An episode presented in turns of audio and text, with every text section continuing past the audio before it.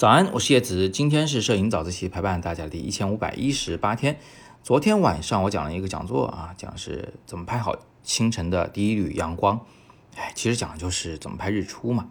那没有赶上直播的同学，其实你们可以戳今天的公众号底部的阅读原文，可以进去看回放。那今天是周五啊，我们就聊一个相对轻松的话题。呃，后台有一个同学在留言，就提起了一个往事啊，往事就不值再提了。但是呢，这让我想起一件事儿，就是有的同学可能会有这个疑惑，就是一般在网上你找到一个摄影老师啊，他都只教他自己领域里面东西，比如风光摄影师教风光啊，人像摄影师教人像。那我呢是什么都教一点儿。呃，有同学可能有这疑惑，说你到底是拍什么的呀？怎么会这个什么都教啊？你是不是瞎忽悠我们的？那今天呢，简单的跟大家讲一下，我为什么现在是什么都教。先说答案，就是其实我什么都拍过啊，风光摄影师我也做过，人像摄影师我也做过，嗯，然后是什么呃宠物的摄影师我都做过。故事要全讲呢有点长，我就用最简短的话来跟大家做个交代啊。首先呢，我是从初中二年级开始接触摄影，原因是我家里面有两个呃很重要的老师啊，一个是我的外公，他是个摄影爱好者，老发烧友了，还有一位呢是我的舅舅，艺术家。我从小呢又是学绘画的，所以在这个方面呢就还是呃接触的比较早。那后来在高中二年级的时候，我开始正式学习摄影的基础知识，因为决定把摄影当做人生的方向了。高三考的是这个艺术生的提前招生的考试，啊，最后在北京读的广告学的专业。在读书过程中呢，我又学了这个暗房的知识，跟着是校外的刘代老师来这个学习的。再往后呢，其实就要谈到工作了。但是我们先跳过工作部分啊，因为我学习这事儿的，直到今天我还在学习，所以咱先把学习历程讲完。后来是呃，在那个第一届的中国的马格南大师班啊，那个时候是几百个人投稿，后来选了那么几十个人参加，我是有幸入选，跟的是 Olivier Alder 来学习纪实摄影，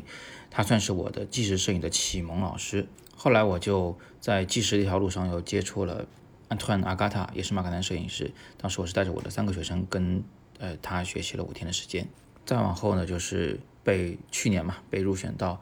嗯，就是吴哥摄影节，作为上一届的这个唯一的一个中国学生，呃，参加了摄影节和摄影工作坊。这个事儿很幸运啊，因为是免费的学习，呃，是是全球的摄影师帮助亚洲的新兴摄影师的这么一个活动。而且我很幸运的认识了 Kosuki 和 VJ 两位导师，其中 VJ 呢到今天还是通过互联网辅导着我的纪实摄影的创作，啊，我非常感激他，这个真的是很不容易。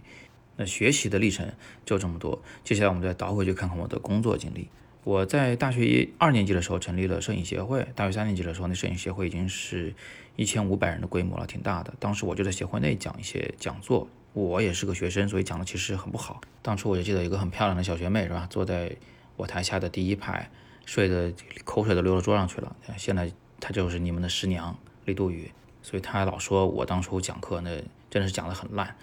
那但是我还是累积了一些经验，所以在大学三年级的时候，其实我就出去到校外讲一些摄影讲座了。我也作为年轻的这个摄影师去了，比如说廊坊市摄影家协会啊这样的地方给。一些老前辈们做摄影的分享讲座，好像是大四的时候就进到民办的高校里面去给大学生们讲课。但是呢，其实我那时候其实并不想当个摄影老师，我想当个摄影师。所以后来我们就成立了自己的摄影工作室啊，我李杜宇、张立伟，我们三个人作为原始的创始的伙伴，先是做宠物摄影，后来呢觉得市场太窄了，所以开始做儿童摄影。我们当时其实做的不错啊，从这个入门级的市场一直做到高端的市场。后来呢，还做过肖像类的，呃，这个人像类的拍摄，也给一些比如说舞蹈演员啊，这样来拍摄一些人像，给普通人来拍摄写真集。再往后呢，就有些厂商开始找我说，能不能就是带着我们呃还没问世的啊，即将这个发布的这个机器，去拍摄一些样片回来给我们。啊，于是我就为一些相机、手机厂商去拍了一些东西，就是属于委托创作的类型吧。拍回来的片子呢，就给他们去用在，比如说广告啊，或者是发布会啊等等这样的渠道上面。那这一些大体是以风光或者是人文风光这样的题材为主。那这个时候呢，我们就一直想一个问题啊，就是我们已经做到两件很重要的事情了。第一，就是作为一个大学刚毕业不久的小毛孩，我能养家糊口是吧？就是其实就是养活自己了。那另外一个很重要的事儿就是，我觉得我已经把我的爱好当做我的职业了，这个其实蛮幸福的一件事情。但是我还缺一件事儿，就是我想做点真正有意义的事儿，对对社会、对大家有意义的事儿。其实我一直以前有一个想法，就是想做公益，把它当事业。但后来我发现我没有这样的能力，是吧？我今天能帮助得了一波人，但是我不可能持续的去帮啊，就没有这么多收入啊。所以后来呢，就想起一件事儿，就是其实我可以做教育，呃，做教育是一个。既能够养家糊口，而且还对大家有益的事儿，因为我们一直认为这个中国的艺术教育是几乎缺失的，除了那些艺术生以外，其他人基本上就是可以说是没有什么审美的教育，都被语数外给占掉了嘛，对吧？那时候课，所以这波人长大以后，他人性中是缺失了一环的。我说这个可能大家不同意啊，但是作为我们学过美术的人来讲，我们知道，就是艺术审美对我们的人生有多大的影响。嗯，不是说锦上添花，它是必要的一环，所以我特别希望就是大家能补上这一环。那到底应该怎么做呢？首先我们面临一个选择，就是我们到底是教成年人还是教小孩？我可以去教小孩，因为我是学过绘画的，我可以去教他们画画。但是我就会发现，呃，教画画这件事儿有两个弊端。第一呢，就是小孩子他的大的这个艺术审美观念其实跟老师关系还不大，主要要靠家长的影响。所以，我通过课堂去教给他们这些审美的东西，其实我觉得这解决不了根本问题，得从他们的家长下手啊。他们家长多大？就是七零、八零、九零，对吧？啊，但是这又第二个问题出来了，就是我拿我绘画去教七零、八零、九零，他们真不一定跟我学，他会学那是需要童子功的，小时候学，长大我不学，要学也学速成的，什么速成的油画棒、速成的彩铅的这种绘画，那个基础不不扎实、不牢靠，它其实有帮助，但是。嗯，总觉得还缺点什么，所以我就不愿意教。后来转念一想，哎，我自己就是热爱摄影的，就是一个摄影师，我为什么不教摄影呢？那这个其实最好啊，因为七零八零九零都愿意学摄影，大家就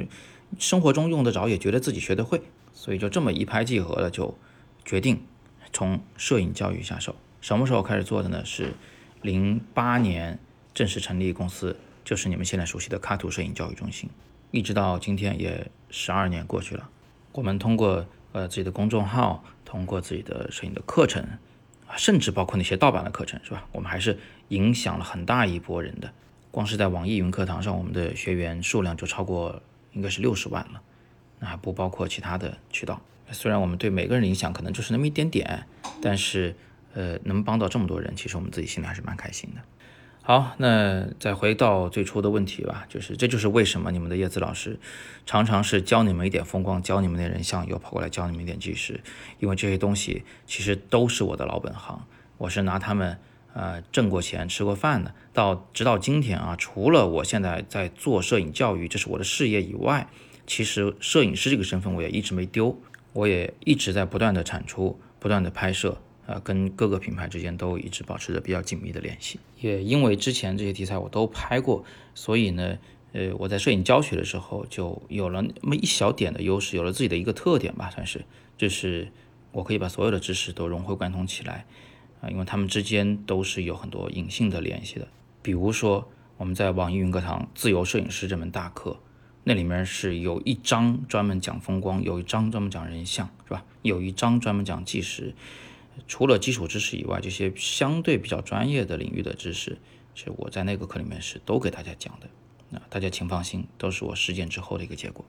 好，那今天我们就简单的先聊这么多。呃，如果你喜欢我的摄影早自习，我们也非常的期待你能把它推荐给你的朋友们，让更多的人爱上摄影。